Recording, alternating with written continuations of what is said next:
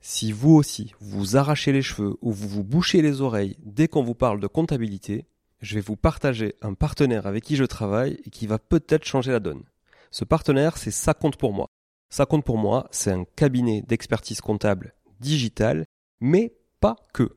Pas full digital. C'est un cabinet sur lequel vous avez un accès à un conseiller dédié, un comptable, un expert comptable dédié qui va vraiment vous accompagner de A à Z dans toute la constitution de votre société, mais aussi toute sa gestion, bien évidemment, de la comptabilité, du juridique, du social, du fiscal. Le tout grâce à une plateforme en ligne hyper intuitive qui vous permettra d'avoir en temps réel et en un seul coup d'œil l'état de votre comptabilité. Ça compte pour moi, c'est une vraie équipe hyper réactive qui vous apporte du conseil au quotidien dès que vous en avez besoin. Ils font aussi partie d'un groupe beaucoup plus gros qui s'appelle Compagnie Fiduciaire et grâce auquel vous pourrez avoir accès à un cabinet d'avocats, un cabinet de gestion de patrimoine et plein d'autres services à 360 degrés. Je vous invite à aller visiter leur site sans tarder, ça-compte-pour-moi.fr tout attaché. Et surtout, si vous voulez contacter, partagez le code MONEYTREE au chargé d'affaires parce que j'ai négocié pour vous un mois de comptabilité offert. Leurs tarifs sont hyper abordables et hyper bien placés, c'est sans engagement et les trois premiers mois sont satisfaits ou remboursés. Bref, je ne peux que vous conseiller de tester et vous serez franchement pleinement convaincu. Bonjour tout le monde et bienvenue sur Money Tree, le podcast qui vous parle d'investissement et de finances personnelles au sens large et sans tabou.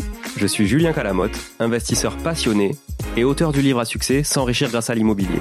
J'avais envie de partager ma façon d'investir, forcément, mais également de découvrir avec vous de nouvelles façons de faire fructifier notre argent. C'est pourquoi j'ai créé ce podcast pour y recevoir des invités qui nous partagent leur savoir et leurs expériences en toute simplicité. J'espère sincèrement que les échanges que je vais avoir avec l'invité du jour vont permettre d'enrichir vos connaissances autant que les miennes. Je vous souhaite une excellente écoute. Bonjour à tous, nous revoilà sur un épisode de Money Tree cette semaine avec un, invité pour nous parler de marché financiers. On avait déjà traité euh, les marchés financiers avec un épisode euh, dernièrement sur euh, avec Sébastien, le fondateur de YoMoney. on va traiter aujourd'hui et parler de d'épargne également évidemment sur les marchés financiers, mais plutôt en autonomie. Et, et pour ce faire, j'ai le plaisir de recevoir Édouard Petit. Salut Édouard. Bonjour, comment vas-tu? Ravi de participer à ce podcast et de rejoindre ta, communauté. Merci beaucoup de l'invitation. Bah, je, t'en prie, Edouard. Merci beaucoup d'être là. Écoute, moi, moi, ça va aussi. J'espère que de ton côté, tout va bien. Je, suis vraiment content de t'avoir sur le podcast. Ça fait un, un petit moment, euh, non, un, grand, un, bon moment que je, je suis tes aventures autour euh, des marchés financiers, de l'épargne passive, notamment euh, via les ETF. Et c'est le sujet qu'on va traiter aujourd'hui ensemble. donc, tu es l'auteur de, de, deux ouvrages, si je dis pas de bêtises. Ouais, c'est ça. sur le sujet. Voilà. donc, le premier s'appelle Épargnant 3.0, c'est ça? Ouais. Et le second s'appelle, attends, il faut que je m'aide un peu parce que je l'ai pas retenu par cœur, créer et piloter un portefeuille d'ETF. Ouais, c'est euh, ça. Et, c'est ce qu'on va, c'est ce qu'on va, c'est ce dont on va parler aujourd'hui, je pense. Est-ce que tu, tu, peux, sans qu'on revienne euh, trop sur le, justement la notion de, de, marché financier, de manière macro, etc., parce que c'est des choses qu'on a traitées déjà dans d'autres épisodes. Est-ce que tu peux nous dire euh, comment toi t'es venu justement à, à investir dans, en bourse et qu'est-ce qui fait qu'aujourd'hui euh, tu as une stratégie euh, dite passive que tu nous expliqueras tout à l'heure? Oui, écoute, euh, bah, euh, en fait, bon, moi, je suis un, euh, je suis un investisseur particulier, donc j'investis pour moi-même, pour développer mon patrimoine. Et j'ai toujours été passionné d'investissement de bourse. En fait, bon, bah, j'ai commencé, je sais plus l'âge exactement que j'avais, mais je dois avoir 10-12 ans. ouais. ok. ouais. donc voilà, et j'ai acheté mes premières actions à un guichet Crédit Lyonnais, euh, puis de la Société Générale avec mes parents. Mais c'est moi qui avais euh, choisi euh, les actions, voilà, j'avais, j'essaie de retrouver et j'ai pas réussi à retrouver l'historique de tout ça, hein, mais j'ai acheté du Canal à l'époque, des choses qui me parlaient en fait. Hein. j'ai acheté aussi, alors je devais quand même lire certaines choses, je me souviens plus très bien mais j'avais quelques prémices sur la diversification parce que j'ai acheté, je me souviens très bien pour le coup du Zambia Copper, des mines de de, euh, de cuivre euh, en Zambie. Côté à la bourse de Paris, en l'occurrence, ça faisait partie des quelques actions qui étaient cotées à la bourse de Paris. Euh, voilà, et puis euh, plus tard euh, du, du Vivendi, voilà, des choses. bon, j'investissais sans, sans, je sais, je sais pas trop comment, à, à, à l'instinct, mais, mais, mais j'aimais ça et C'était à l'instinct, mais en tout cas, ce que je, ce que je peux dire, c'est que j'avais l'impression de participer à un projet d'entreprise quand je faisais ça. Voilà, c'était pour ça que je faisais. Je bien sûr, euh, j'aimais faire des profits. Euh, étant, euh, bon, pour la petite histoire, je pense que les, comme je suivais les cours sur Minitel, ça coûtait plus cher à mes parents que les profits que je faisais. Euh, de suivre les cours sur, Minitel. Donc, mais je faisais ça euh, parce que voilà, parce que l'entreprise me, me, me, parlait, voilà. De, c'est, pour ça. Et encore aujourd'hui, même si on investit en, euh, j'investis en ETF et il y a moins de relations directes avec les entreprises, on pourra en reparler. C'est quand même euh, pour des raisons aussi sociétales euh, que, que j'investis.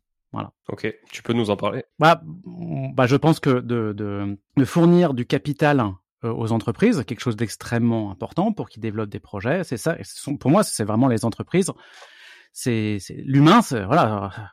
C'est entreprendre. C'est la caractéristique de l'humain. L'entreprise, c'est la caractéristique de l'humain. Le progrès. Moi, je suis, je fonctionne comme, comme ça.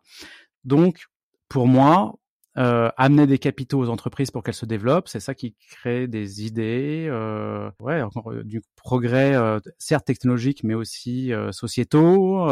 Que, que, dire d'autre Voilà. Alors, effectivement aussi, alors les gens qui sont qui connaissent bien les marchés financiers vont me dire, mais oui, mais si tu investis en bourse, la levée de capital, elle a pas eu, elle a déjà eu lieu, donc tu ne tu ne fournis plus de capital aux, aux, entreprises. Euh, mais cela étant, donc c'est ce qu'on appelle, euh, on rentre déjà dans, dans un débat, j'ai pas fini d'être mon histoire, mais bon, on rentre déjà dans un petit peu en histoire. C'est vrai que c'est plutôt sur la mise sur le marché que les entreprises euh, lèvent des capitaux pour créer des projets. Mais si derrière on peut pas échanger les actions qu'on a levées, et eh ben en fait le marché primaire, ce qu'on achète le marché primaire, ne pourrait pas exister. Donc de pouvoir échanger des actions derrière, c'est ça en, effet de bord qui permet de lever des capitaux. Donc ça, c'est quelque chose d'extrêmement euh, important à comprendre sur la bourse. C'est que c'est quand même ce qui permet de faire vivre les entreprises, qui crée, euh, qui diminue le chômage. Voilà, moi je suis euh, dans, dans cette lignée là, sans vouloir faire de politique. Je pense qu'il y, y, a un lien entre entreprises et euh, développement sociétal.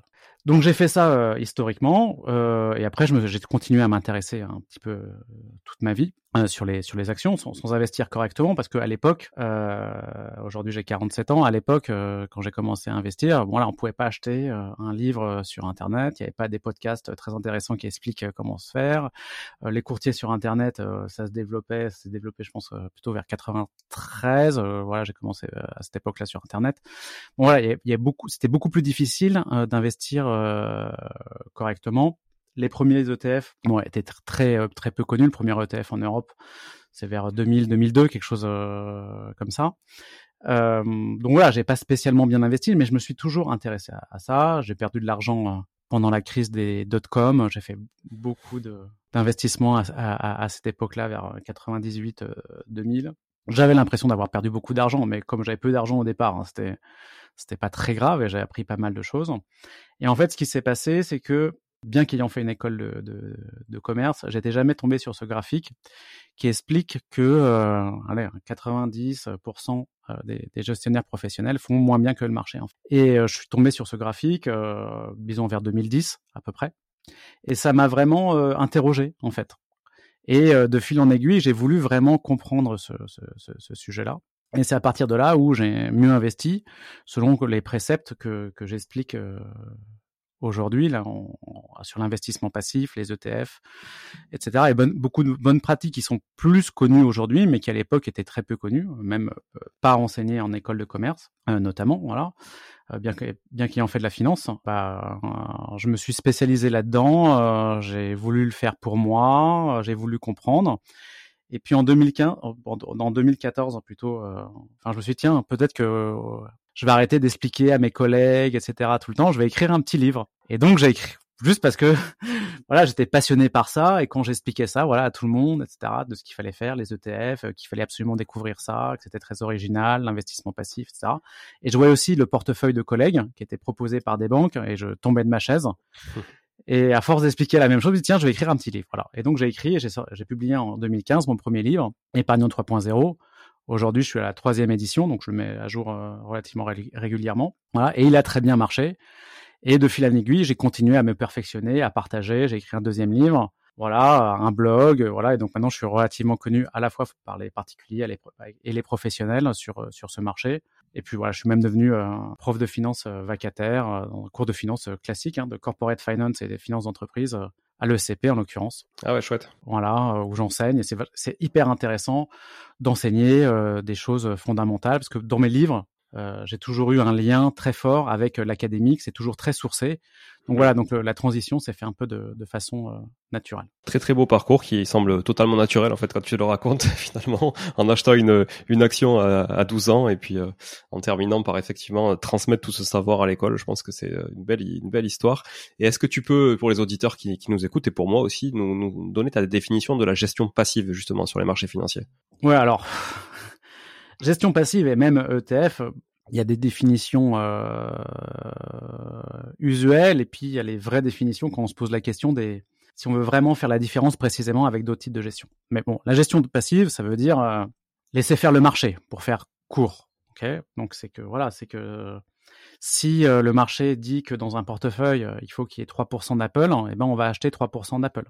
On va pas se poser la question est-ce que je préfère avoir Apple à Tesla? C'est ça la gestion passive. Donc normalement, on fait pas grand-chose. Quand, euh, quand on fait ça, on achète et puis on, on, suit le marché, on suit les, les indices. Aussi, euh, ça peut euh, vouloir dire investir donc dans toutes les actions en suivant le marché et aussi sans jamais faire de market timing, c'est-à-dire on n'investit pas, on n'essaie pas d'investir au plus haut, au plus bas, euh, enfin voilà, pas au plus haut et, et, au plus bas ou au meilleur moment. On suit, voire on le fait, on fait régulièrement euh, des investissements tous les mois, tous les 15 jours, tous, les ans, c'est un peu égal. Donc voilà, c'est ça la, la, la, gestion passive de manière euh, très simplifiée. C'est ça qu'on veut faire. Après, on peut avoir des débats. Et l'exemple que je, que, que je donne, j'ai d'autres profs de finance de l'SCP qui sont tombés de leur chaise quand je leur ai raconté ça. Après, c'est un petit peu du, du storytelling pour faire réfléchir les, les, les, gens. Je dis, finalement, le plus grand gestionnaire passif de tous les temps, c'est Warren Buffett. Mmh. Quand Warren Buffett dit, vous devez investir dans une action pour le détenir pour tout le temps, c'est effectivement, c'est être passif. Et c'est en même temps le plus grand gestionnaire actif de tous les temps. En même temps. Donc j'aime bien ne pas trop opposer les choses et être dans le un peu plus euh, subtil. D'ailleurs, Warren Buffett et, euh, défend la gestion passive au sens où je le disais euh, euh, tout à l'heure. Voilà. Et euh, il aime bien voilà les ETF, peut-être pas spécialement les ETF en tant que tel, mais en tout cas la gestion passive. Il aime bien le fait de, faire, de laisser le faire le marché, bien qu'il ait cherché lui-même à surperformer le, marché.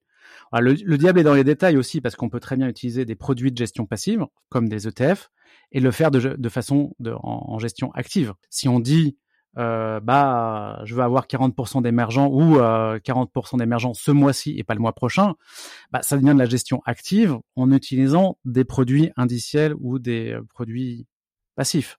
Mmh. Donc il y a il y a toute une un éventail de, de, de, de, couleurs, de, du, blanc au noir, qui fait que c'est que c'est actif ou euh, c'est passif. Mais la gestion passive. La passivité, euh, la passivité, elle est effectivement relative. Elle dépend de, du degré d'activité qu'on veut mettre aussi. Moi, j'ai l'impression que sur un ETF, mais tu vas nous expliquer ce que c'est un ETF. Euh, j'ai l'impression que moi, enfin, tu vois, la, la vision que j'ai, c'est-à-dire que si je suis actif, je vais sélectionner mes valeurs, je vais investir dedans, je vais me renseigner, je vais regarder les chiffres, je vais regarder les projets de l'entreprise, je vais regarder ses fonds propres, je vais regarder plein de détails. Euh, voilà, on pourrait en, on pourrait en faire un épisode entier sur comment analyser vraiment euh, une, une, action, enfin une, entreprise pour justement y acheter une action ou pas. Donc tout ça c'est du boulot. Moi, quand je me dis j'achète une ligne d'un ETF, je me dis c'est passif. Pourquoi? Parce que ce boulot-là, il a été fait déjà par par finalement la boîte qui édite l'ETF. C'est-à-dire souvent c'est un fonds euh, qui édite l'ETF. Est-ce que est-ce que c'est ça en fait la passivité que tu viens chercher en premier?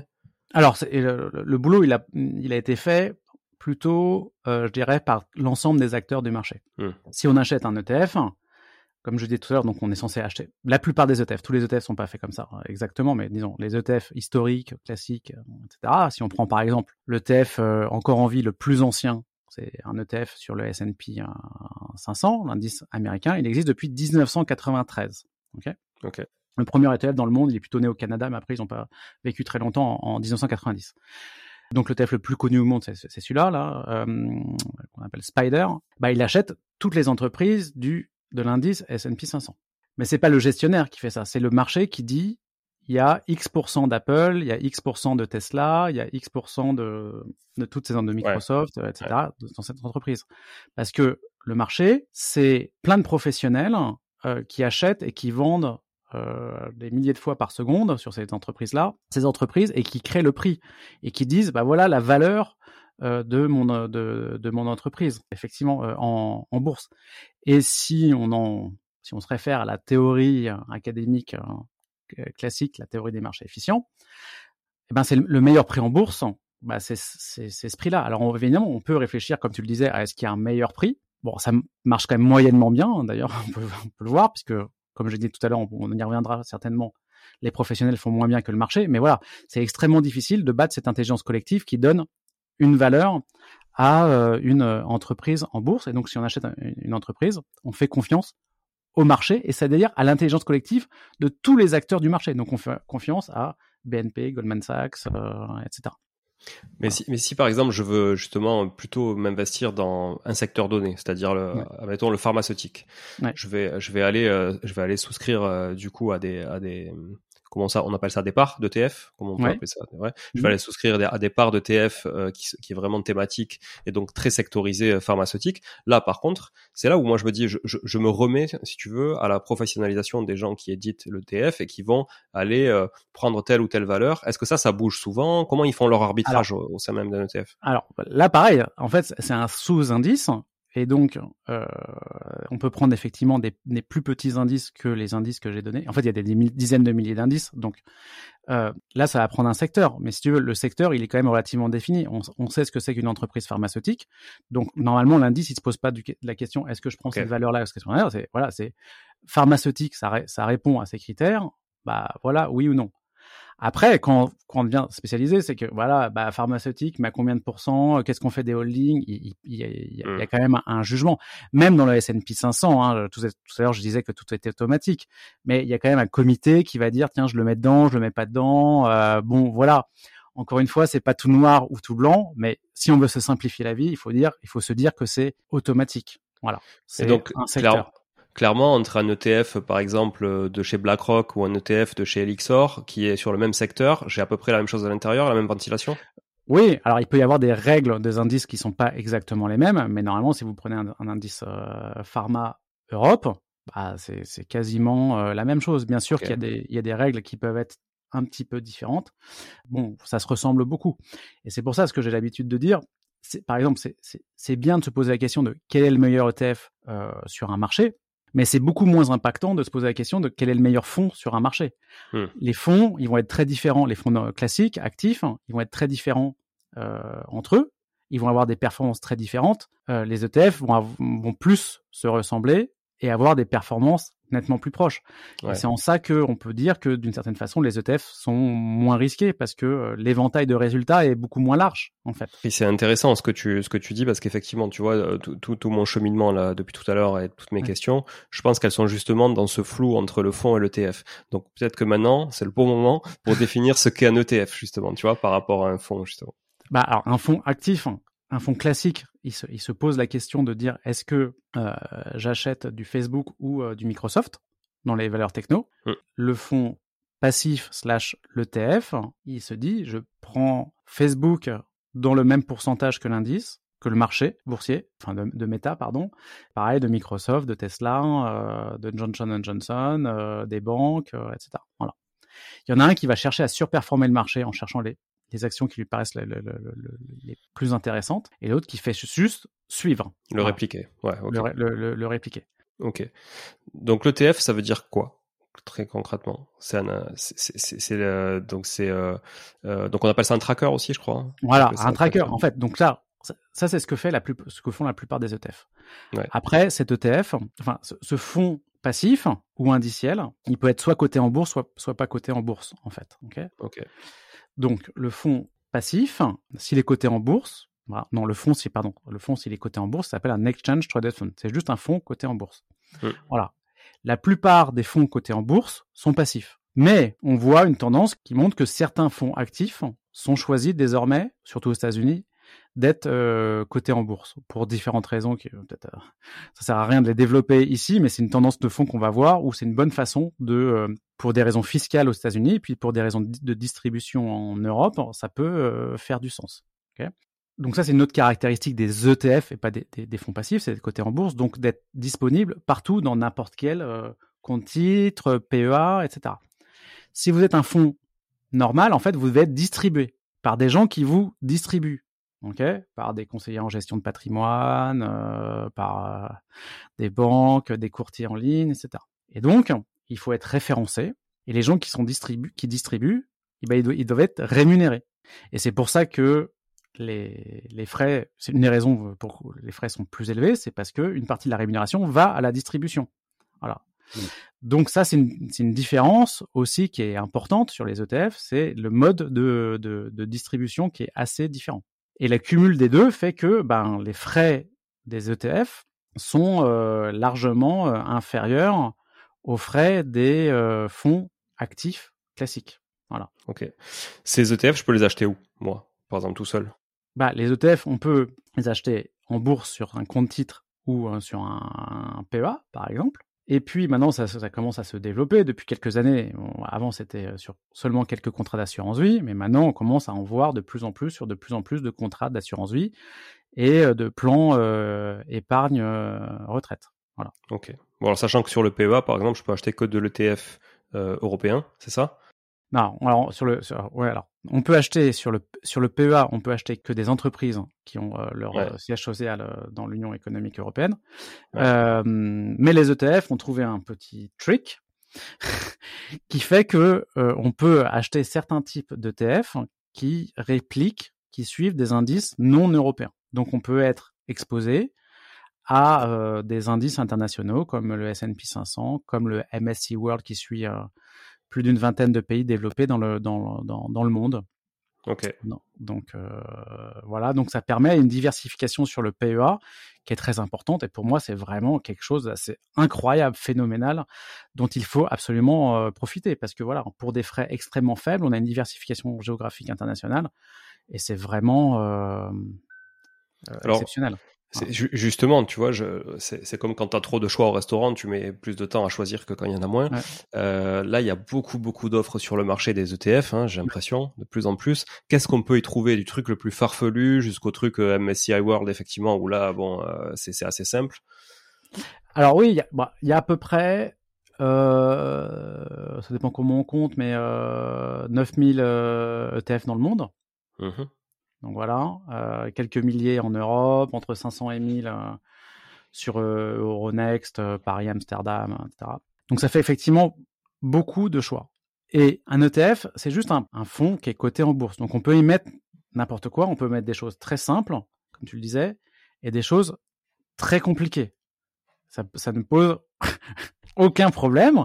Ouais. Et ça répond à des besoins différents. Donc je ne porte pas de, jugement de valeur sur euh, le niveau de complexité. Donc on peut trouver dans moi ce que je trouve le plus simple et le plus adapté pour quelqu'un qui veut faire de la gestion passive, être très diversifié, investir sur le long terme, bien dormir la nuit, y aller tranquille sur la durée, ce qui est moi mon style et ce que je partage sur mon blog, dans mes livres, dans ma formation, etc bah là, on va prendre un indice, on va prendre un ETF qui suit un indice large, comme le MSCI World. C'est un indice qui suit 1600 plus grandes entreprises dans le monde, dans les pays développés. Bah voilà, c'est très simple. Ça fonctionne sur le long terme. Voilà. On peut acheter un indice S&P 500, euh, des 500 plus grandes entreprises américaines. Ça fonctionne sur le long terme. Voilà. Ça, c'est le simple qui fonctionne. On prend Bien sûr, on a une risque de perte en capital, hein, ça c'est mmh. c'est l'investissement. Euh, mais bon, voilà, le, le, le, rapport rendement sur risque est euh, très bon et aussi euh, le rendement euh, prise de tête.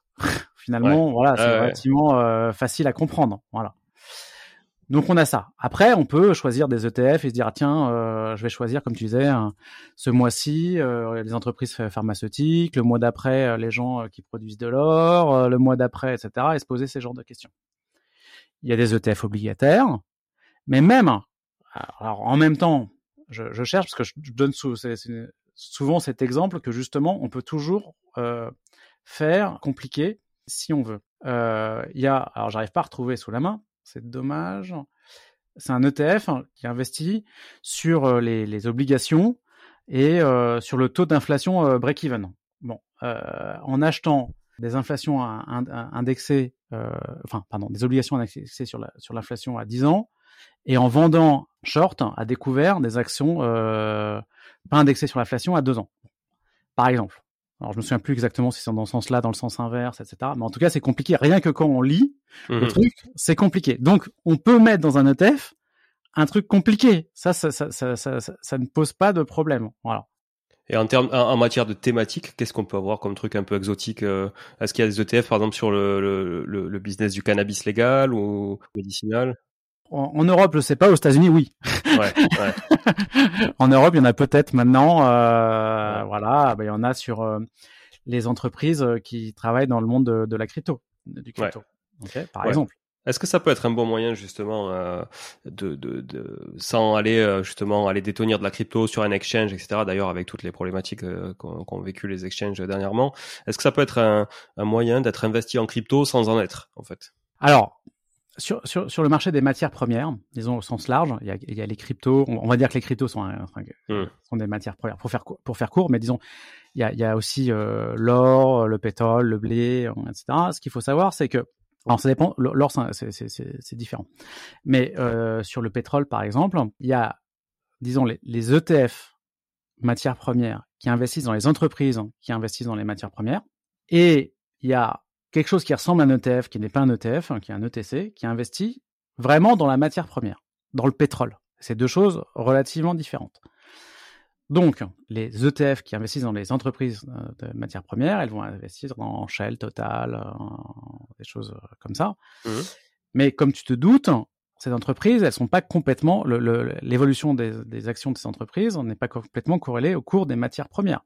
Voilà. Ouais, ouais. Surtout si elles font de l'aval plutôt que de l'amont, a fortiori. Mm. Alors s'il y avait que de l'amont, hein, ça serait peut-être un peu plus corrélé, j'imagine. Euh, mais voilà, c'est fait donc c'est-à-dire l'amont étant l'extraction. Sur la distribution, voilà, c'est pas complètement euh, corrélé.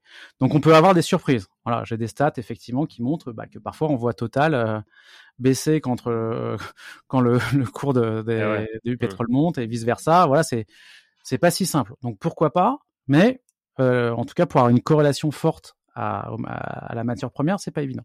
Donc on peut acheter un exchange traded commodity, qui, qui, est un produit coté en bourse, qui n'est pas un fonds, c'est autre chose, voilà, euh, qui va investir dans le pétrole. Après, il faut quand même faire attention, c'est que, comme je disais, c'est pas un fonds, ça ressemble plutôt à une obligation, hein, plutôt qu'on n'est pas vraiment actionnaire, c'est que l'entreprise qui émet ce produit financier a une dette envers nous, alors que dans l'autre, on est actionnaire de, du fonds. Euh, on détient une part du, du fonds. Et par ailleurs, sur par exemple sur le pétrole, on va pas investir sur le marché spot. Le spot, c'est le marché euh, immédiat du pétrole. On va investir sur le marché des, des contrats à terme, le marché futur.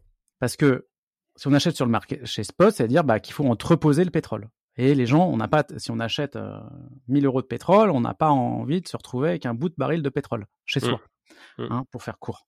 Donc en fait, on achète à 3 mois, 6 euh, mois du pétrole, et ce qui fait que il faut revendre quand ça devient trop proche. Quand on achète à 3 mois et que l'échéance arrive là, à, 3 mois et moins une semaine par exemple, eh ben on revend pour acheter 3 mois plus tard. C'est un peu plus compliqué que ça. Ça s'appelle rouler une position. Mais ça, ça entraîne des complexités qui fait que euh, c'est pas toujours complètement corrélé non plus euh, avec euh, le marché d'évolution des, des, matières premières. Donc là aussi, on peut avoir des surprises. Donc exotique, j'utilise le mot, veut dire complexe, veut dire effet de bord, veut dire euh, on maîtrise. Il faut, faut bien se poser la question sur ce qu'on veut faire. Voilà. Donc voilà, il faut bien réfléchir. C'est possible, mais il faut faire attention. J'avais euh, j'avais cet exemple aussi avec l'or effectivement euh, où tu vois j'avais cru comprendre qu'il y avait des ETF qui vraiment achetaient de l'or. Mmh. genre tu mettais 1000 euros dans l'ETF avec ces 1000 euros ils achetaient de l'or qu'ils stockaient eux-mêmes. Euh, et donc là c'était vraiment très un ETF physique. Alors je sais pas c'est peut-être un ETC du coup comme tu je sais pas. Euh, ouais moi mais c'est pas très grave oui, ouais. voilà. Et, et, en fait et, et sinon j'avais juste un ETF qui répliquait euh, l'indice euh, effectivement du cours en fait euh, de, de l'or. Et ça, c'est un ETF synthétique, c'est ça? Ou c'est quoi la différence? Non, non, non, c'est encore c'est encore une différence entre qui n'a rien à voir avec l'ETF synthétique et l'ETF à réplication physique. C'est plutôt effectivement des des commodités. Des commodités, ok. Voilà. Et après, comme je comme je disais tout à l'heure, en fait, c'est c'est le c'est euh, en fait, c'est l'entreprise à laquelle on achète ce produit qui nous doit de l'argent, comme une comme une obligation. Okay mm.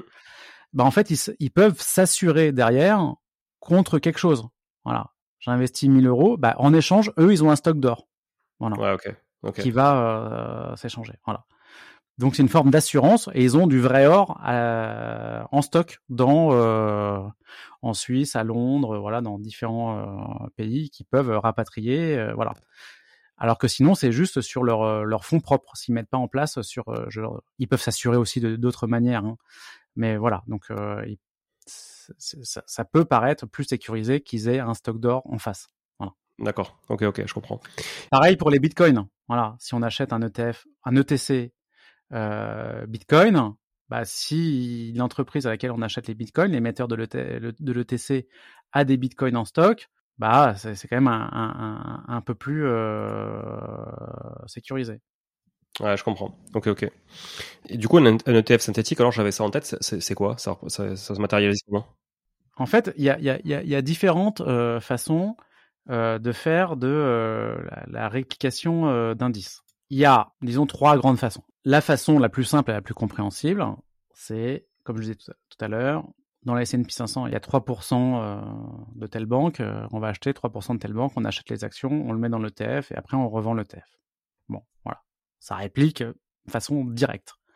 C'est ce qu'on appelle la réflexion physique ou directe. Moi, je préfère la réflexion directe. Ok. Ça, c'est la première façon. Il y a une, sous-façon de cette façon, c'est euh, la réplication directe à échantillonnage, sampling si on prend un ETF qui suit un indice qui a énormément d'actions, par exemple, si on suit un ETF qui suit un indice qu'on va appeler, le, qu'on va appeler qui s'appelle le MSCI World ACWI, c'est-à-dire y compris les marchés émergents, IMI aussi, y compris les petites capitalisations, bah, c'est un indice qui suit plus de 8000 sociétés dans le monde. Mais il y en a quand même plein qui vont pas tellement influencer l'évolution du cours de l'indice. Et ça peut coûter cher de répliquer toutes ces indices d'acheter toutes ces entreprises par petits bouts, etc. Donc, ce que peut faire l'émetteur d'ETF, hein, c'est de dire, bah, je vais en suivre euh, 6000, 4000, 2000, et je vais, faire, euh, je vais le faire de manière intelligente pour que ça suive correctement. Okay ça prend un échantillon. Ce qui fait que l'écart à l'indice, bah, il va exister un petit peu, mais il ne devrait pas être si élevé que ça, parce que l'objectif, c'est d'avoir l'écart le, le, moins élevé possible. Mais voilà, ça coûte un peu moins cher de ne pas acheter euh, les, les, les 8000 actions. Donc ça, c'est un premier groupe, c'est la réplication physique, soit euh, ou directe, euh, soit totale, soit euh, à échantillonnage, à échantillon. Ok. Après, il y a la réplication qu'on appelle, qu'on a appelée historiquement synthétique et que je préfère appeler indirecte. C'est un petit tour de passe-passe, ça, il faut être honnête. C'est que on achète des actions très liquides physiquement, et après on achète à une banque un contrat qui échange l'évolution de ces actions contre l'évolution d'un autre indice. On achète des actions européennes et on dit à une banque, je voudrais faire un contrat avec toi pour échanger contre la performance du S&P 500. Ouais, effectivement, ça, ça paraît pas très compréhensible comme ça tout de suite. voilà, mais bon, c'est un contrat dérivé, hein, c'est un produit synthétique, on l'appelle comme ça, voilà. Et pourquoi eux n'achètent pas C'est quoi l'intérêt Pourquoi ils n'achètent pas directement? Pour plein de raisons et parce que les émetteurs d'ETF aussi parfois sont plus petits que les banques. Et les banques, c'est plus facile d'aller investir euh, dans euh, des petits marchés émergents que les émetteurs d'ETF euh, pour aller acheter. Et après aussi, pour des raisons, ce sont des banques d'investissement qui ont des gestions fiscales à gérer pour leurs grands clients. Voilà, il y a tout un... C'est la, la finance. Voilà, c'est un produit financier, c'est le monde de la finance. Voilà. Euh, il y a plein de choses qui peuvent euh, rentrer en compte, mais en tout cas, ils font des échanges et c'est quelque chose de euh, relativement courant dans le monde de la finance. Hein. Ça s'appelle un swap de performance. Voilà. Ça peut être pour des raisons fiscales aussi. Ça peut être plein de choses. Et donc, on fait cet échange. Mais le prix, comme, comme tu le vois, en fait, on détient quand même en physique plein d'actions. Et le prix de ce swap, en fait, c'est une toute petite partie. Donc c'est pour ça que je préfère partiellement synthétique ou indirect, parce qu'en fait, ce contrat, c'est une faible partie de, euh, de, de, l'ETF. En plus, on, on, le la plupart du temps, il est résignalisé tous les jours. Donc, c'est, voilà, c'est, on dit pas, euh, tiens, je t'échange pour l'année prochaine ou pour les cinq prochaines années. C'est je t'échange aujourd'hui. Euh, voilà, enfin bon, c'est un peu plus compliqué que ça, mais voilà, c'est voilà. Et en plus, c'est même euh, parfois euh, assuré spécifiquement. Voilà, donc c'est quand même très sécurisé. donc voilà, et c'est ce qui fait que dans le PEA, la règle normalement, c'est d'avoir 75% d'actions européennes de la zone euro. mais là, donc on a largement plus que 75%, mais on fait un contrat de swap au-dessus, et ce qui fait qu'on est exposé en ayant du LVMH total au S&P 500 ou au marché émergent. D'accord. Et ça, c'est la réplication synthétique. Donc c'est ça qui permet via un PEA euh, notamment d'investir dans des, dans des entreprises américaines, quoi, par exemple. Okay. Exactement. Aux États-Unis, c'est interdit. enfin, c'est, voilà, ça n'a pas été le cas euh, aux États-Unis. Ah. En Europe, et c'était historiquement plus synthétique pour différentes euh, raisons, plus synthétique que physique. Le physique a repris le, pas, mais je pense que le synthétique a toute sa place sur, sur pas mal de marchés, notamment sur le marché obligataire. Euh, ça vaut le coup. Et euh, si on regarde bien, euh, il y a pas mal de marchés où les ETF synthétiques sont plus performants que les ETF à réplication directe. D'ailleurs. La troisième, du coup Le troisième type d'ETF En fait, c'était un A et, un B. Et voilà, voilà. Donc, c'est direct total, direct à, à échantillonnage ou indirect. Voilà. Ok, ok. Donc il y a deux, ouais, deux, deux grosses familles, euh, dont, euh, dont une sous-famille. Ok, bon, très bien.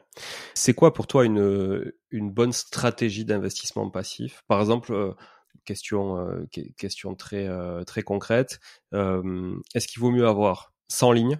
Vu que c'est passif, donc ça veut dire une fois que tu les as, tu les touches pas, ou, je prends vraiment à l'extrême, ou alors il vaut mieux avoir 10-20 lignes, les connaître assez bien malgré tout au départ, quitte à pas trop s'en occuper après.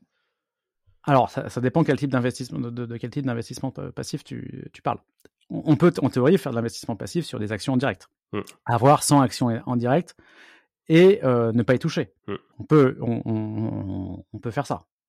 Est-ce que ça, pour toi, c'est quelque chose qui est quand même euh, plutôt courant ou, euh, ou, pas pas très, Je pense que c'est pas très courant, mais si, enfin, je, je, je, je, je sais pas. Il y a des gens qui qui qui changent pas toutes, toutes les cinq minutes euh, d'avis, hein, quand même. Hein, voilà, qui ont gardé leurs actions en France, je pense qu'il y a quand même pas mal de gens, mais après c'est rarement sans, sans, sans, action, mais qui ont du air liquide depuis très longtemps ou des choses comme ça. Hein, voilà, ouais, ouais, ouais. Mm. Stratégie euh, bon père de famille, euh, comme on le dit. Il faut, euh, je pense, ou bonne mère de famille pour être plus équitable dans la gestion du foyer.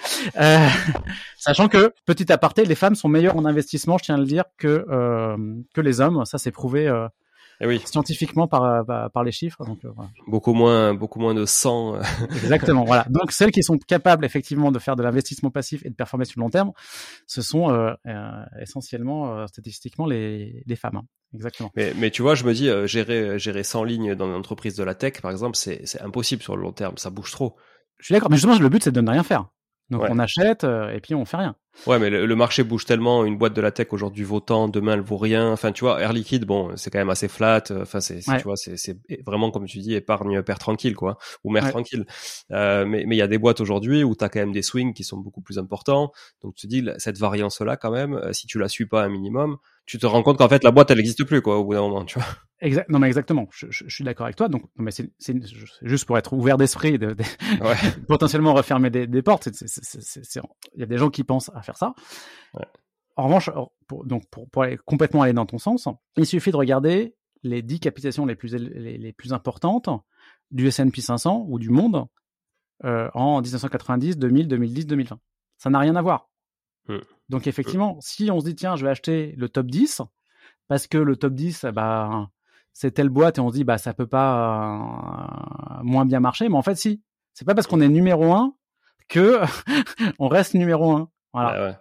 Donc il y a plein de gens qui se disent tiens euh, et c'est pas spécialement sur sur ces entreprises. Voilà, Google ça, ça ne pourra être indétrônable en moteur de recherche, par exemple. Force est de constater que les moteurs de recherche ils ont ils ont largement changé. Voilà. Et on pensait que à l'époque où voilà, hasta la vista là ou l'ICOS ça marcherait super bien pendant toute la vie quoi et ouais. force est de constater que c'est pas le cas euh, Meta ça a été au top, c'est quand même beaucoup moins au top. Voilà. Donc, euh, comme tu dis, ça change. Donc, est-ce que c'est une bonne stratégie? Non. Moi, j'ai même fait des statistiques pour montrer que euh, ça ça marchait pas. Il y avait une différence euh, de pourcentage euh, euh, significative dans, dans l'article que j'ai écrit sur la S&P 500. Je, je le montre. Voilà, preuve à l'appui de ce que c'est que d'investir dans les dix, dix, premières entreprises et de d'avoir rien fait, bah, ça marche beaucoup moins bien que de te faire que de suivre l'indice, qui lui quand même fait un petit travail actif de sortir les moins bons et de racheter les moins mauvais. Quoi. Voilà, il est ah petit, oui. mais il existe quand même il est, il est petit, c'est à peu près euh, 2% par an sur le S&P 500, je dirais, comme ça de, de, de, de, tête. Mais ça fait le boulot. Bon, surtout sur les plus grosses entreprises, les dix premières, elles sortent et elles rentrent quand même assez largement. Voilà. Euh, donc, il pourrait y avoir ça. Après, moi, avoir 100 ETF, ça, je pense que c'est n'importe quoi. Ouais. Avoir 10 ETF, euh, on peut se poser la question. Alors, en, en mélangeant les ETF obligataires et, et actions, ça, pourquoi pas? Après, moi, je pense qu'il faut viser la simplicité, que multiplier les lignes, ça sert à rien. Parce que par exemple, si on a le MSCI World, on a tous les pays euh, développés, euh, bah, qu'est-ce qu'on peut rajouter d'autre? Voilà. Ouais, donc, euh, donc, donc, il te faudrait une ligne pays émergent pour euh, compenser un peu. Bon, voilà, on rajoute une ligne pays émergent, ouais. etc. Après, on peut quand même fine-tuner. Parce que par exemple, le, les indices euh, MSCI World, ils sont plus chers que les indices, que les, e pardon, les, les, ETF MSCI World, ils sont plutôt sur le PR en tout cas, ils sont plus chers que les ETF pris individuellement.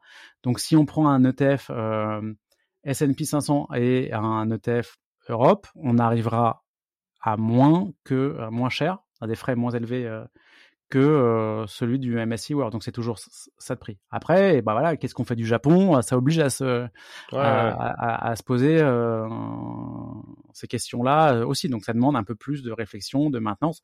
C'est pas impossible. Donc on peut aller monter euh, jusqu'à 10 ETF. Tout à l'heure, tu me disais que tu avais interviewé un célèbre robot advisor mmh. qui investissait lui-même dans les dans, dans les ETF. Bah les, les, robots advisors, allez, ils ont, ils ont 10-15 lignes euh, aussi, et c'est des professionnels euh, qui suivent ça toute la journée. Ouais. Donc je pense qu'un particulier, euh, ça me semble pas très sain euh, d'avoir plus de 10 lignes de TF. Et ce qui permet de durer, c'est de la simplicité. Voilà. Donc euh, moi je prône beaucoup la, la, la simplicité. Voilà. Okay, c'est très intéressant ce que ce que tu es en train de dire parce que tu vois moi le premier bon alors moi j'aime bien toucher à tout donc c'est vrai que souvent je me disperse un peu tu vois je me dis ok ça ça a l'air sympa tiens j'investirais mmh. bien dans tel tel tel domaine ouais. et autres et je me retrouve euh, facilement avec plusieurs lignes euh, tu vois soit d'actions soit d'ETF Sauf qu'en fait, je les suis pas au bout d'un moment et je me rends compte que bah, finalement, le TF russe, bah, il a perdu 80%. Parce que, ouais.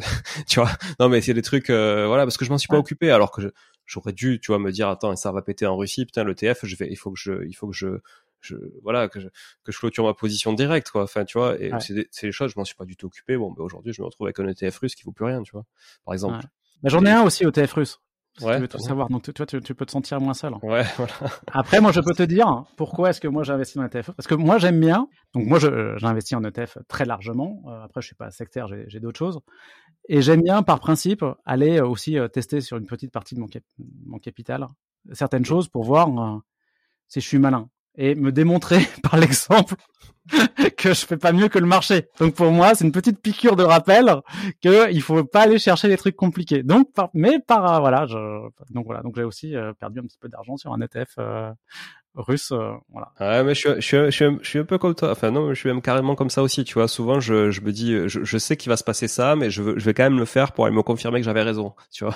Ouais, c'est ça. Et c'est con, hein, parce que souvent. Ah, si, c'est une bonne façon de, de lutter contre ces, ces biais euh, cognitifs, à mon avis. C'est pas, c'est pas facile de lutter contre soi-même, donc il faut trouver. Euh, toutes les techniques permettent de lutter contre soi-même. Voilà. Ouais, mais au final, ça te coûte toujours soit du temps, soit du pognon, quoi. Donc c'est ah, dommage, ouais. tu vois. ouais, mais ça te coûterait rien, tu n'aurais pas cet effet qui dit tiens, ça m'a fait mal un ouais, peu et vrai, je, je, je vais arrêter. C'est vrai, c'est vrai. oh, très clair. Est-ce que tu as, as d'autres tips comme ça à nous, à nous livrer sur justement l'investissement dans, dans, les ETF ou, ou, la gestion passive? Je pense que quand on investit en ETF, il faut bien comprendre les, les indices.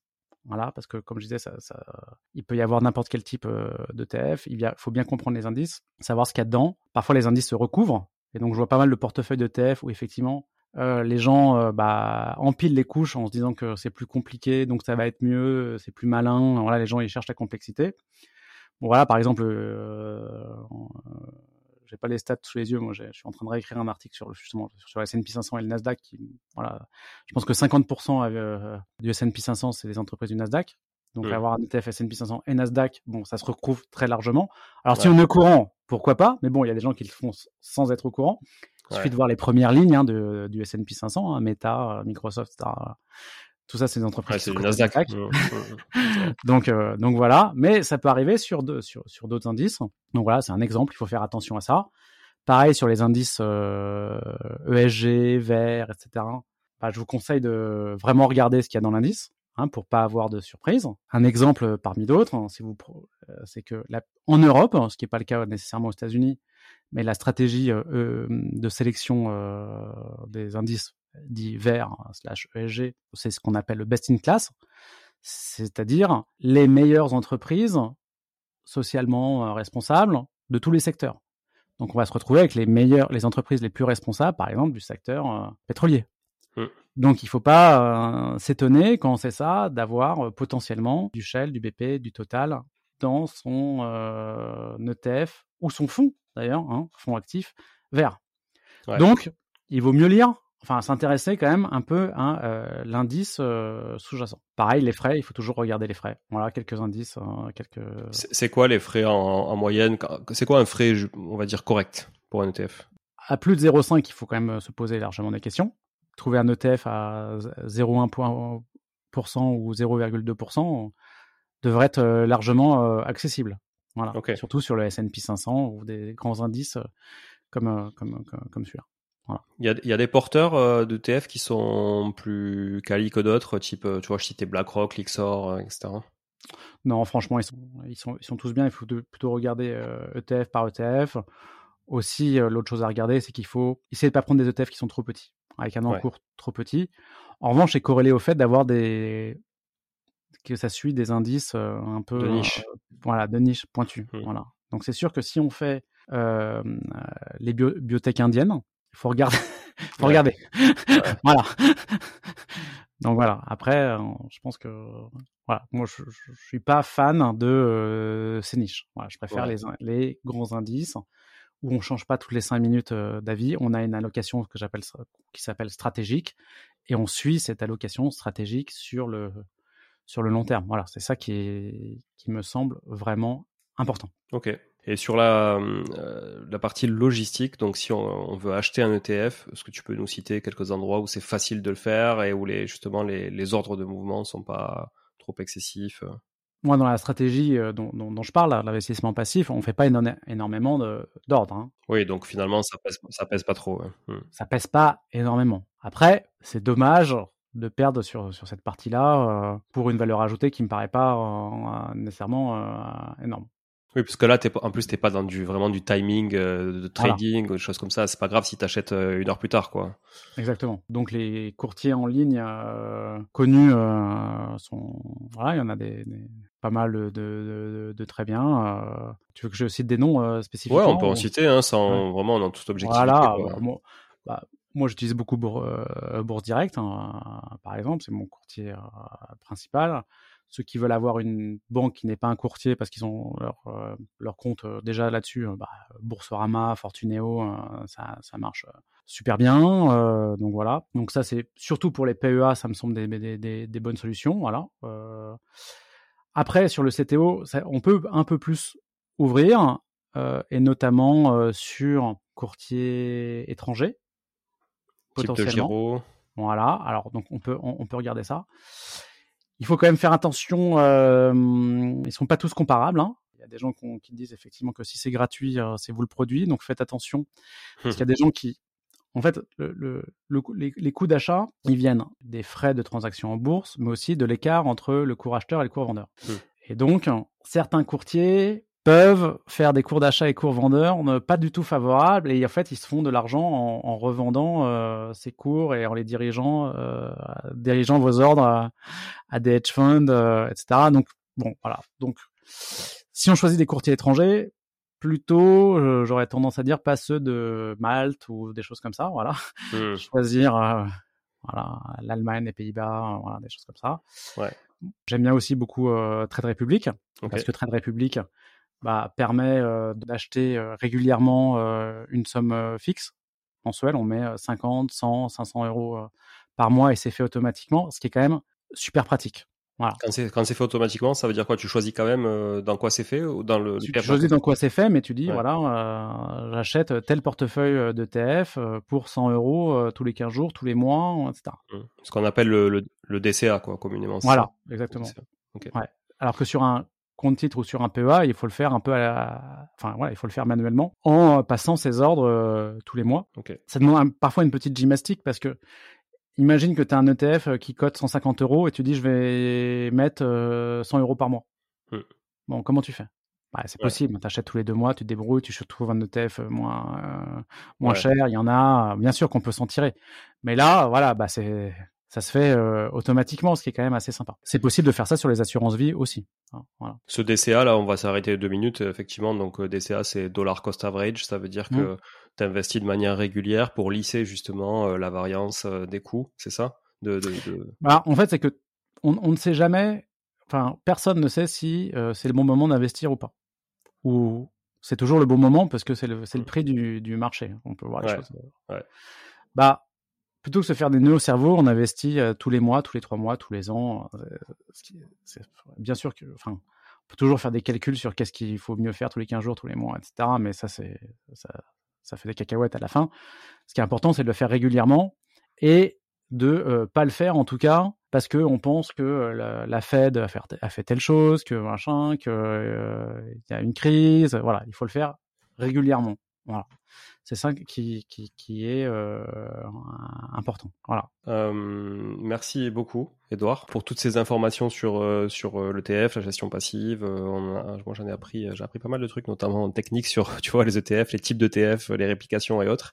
Si on veut aller plus loin, justement, et je sais que tu crées beaucoup, beaucoup, beaucoup de contenu sur le sujet, et, ça se sent que voilà, ça te passionne et que, en plus, avoir une vraie légitimité sur le sujet. Où, où on peut te trouver Sur quel canal Alors, essentiellement sur mon blog euh, épargnant3.0.fr. Donc euh, voilà, donc j'ai mon blog, j'écris des nouveaux articles régulièrement, je mets les anciens à jour, etc. J'anime ça, il y a une newsletter, il y a, un guide euh, gratuit sur les ETF. Donc voilà, si vous me cherchez sur Amazon, vous aurez accès à mes livres. Et puis j'ai aussi une, formation en ligne pour aider à justement à créer votre propre politique d'investissement, ce que j'appelle portefeuille d'ETF, mais dans la durée voilà, répondre à des objectifs. Voilà, pas juste créer un portefeuille ETF et je vous aide pas à pas à, créer ce portefeuille. Et je parle d'autres choses que les ETF parce que les ETF c'est c'est un produit d'investissement, des produits d'investissement passif, il y en a d'autres. Il y a notamment les les CPI, j'ai parlé de l'or, voilà, il y a, d'autres façons de faire. Et euh, ce qui est important, c'est d'être régulier, de lutter contre ces biais cognitifs et de diversifier. Voilà. Donc, euh, c'est vraiment très important de, diversifier. Mes spécialités, c'est tous les produits financiers qui prennent une minute par mois. Ouais, c'est ça. Donc, pas l'immobilier physique, voilà. par exemple. Je, je, comprends parfaitement. Euh, tu as une chaîne YouTube aussi, tu as oublié de Oui, j'ai une chaîne YouTube. Ah, tu vois, je te fais un peu de promo pour ta chaîne. Merci. Non, non, mais il y a, y a, des vidéos. En tout cas, je sais le temps que ça prend de faire des vidéos, de, voilà, ça, de préparer. Euh donc autant qu'elle soit vue quoi. Ouais, c'est gentil. Ouais, euh, et je fais pas mal effectivement des interviews euh, aussi avec des acteurs spécifiquement des ETF, donc elle est quand même assez sur, euh, centrée sur le sur l'investissement passif et les, les, ETF, donc ça permet d'aller aussi assez loin sur sur ces sujets. Ouais. Tiens, d'ailleurs, euh, tu parlais d'immobilier. Euh, dernier, peut-être dernier tips euh, d'Edouard avant de, de, de, clôturer cet épisode. Pour ceux qui, comme moi, sont fans de l'immobilier et qui aiment bien faire des états des lieux, etc. gérer, tout, gérer toutes les merdes au quotidien. Euh, non, en fait, en vrai, c'est chiant quand même. Mais est-ce que est-ce que tu as un ETF, par exemple, qui pourrait être intéressant pour les gens qui, qui, qui, qui sont intéressés par l'immobilier, tu vois, qui, ré, qui, qui répliquent quelque chose en, en, rapport? Oui, alors... Voilà, c'est un, long sujet que j'aborde dans ma formation, euh, notamment euh, en long et en large. Il y a, il y a, des entreprises qui investissent dans, dans, l'immobilier, des entreprises euh, cotées, qui ressemblent à des SCPI, mais euh, cotées, les, les rates aux États-Unis. Et donc, il y a des ETF qui suivent les, ces, ces entreprises. Sauf que donc ça investit effectivement dans l'immobilier, ça c'est sûr. Le seul truc c'est que ce sont des actions, donc il y a une volatilité, une euh, variabilité qui est liée, qui est la même que celle des actions, pour faire court. C'est quelque chose qui est de, niche. Ces entreprises empruntent elles-mêmes, donc il y a un effet de levier qui est intégré à ces entreprises. C'est une des raisons pour lesquelles aussi il y a une forte euh, variabilité. Et il faut faire attention, comme toujours, à l'indice qu'on suit, parce que parfois, dans l'indice, il y a ces entreprises qui ont de l'immobilier, mais parfois c'est du secteur immobilier. Il peut y avoir, je sais pas, des promoteurs immobiliers, par exemple, dans les ETF Mmh. Voilà. Donc il faut quand même regarder euh, de près euh, ces euh, sujets-là. Il y a d'autres problèmes aussi, c'est que la liquidité n'est pas toujours excellente sur euh, ce, ce type euh, d'actions. Parfois, elles sont assez décorrélées euh, pendant certaines crises et parfois elles sont encore euh, très corrélées euh, avec le reste du marché pendant certaines crises. Donc ça dépend. Donc il faut regarder. Donc il y a des possibilités, mais euh, il faut quand même bien comprendre euh, avant de se lancer, je dirais. Ok. Bon, merci beaucoup Edouard encore une fois. Euh, écoute, on te retrouvera sur, sur tous tes canaux pour s'enrichir de tout ton savoir et ton expérience. Merci encore à toi et euh, je te souhaite une bonne continuation pour, pour tout le reste et à très bientôt. Merci beaucoup, à très bientôt. Au revoir à toute ta communauté et à très bientôt. Salut, ciao, ciao.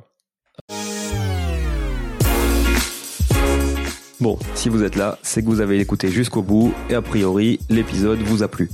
Si c'est bien le cas, n'hésitez pas à le partager autour de vous. Notez ce podcast sur Apple Podcast et Spotify en laissant un commentaire 5 étoiles.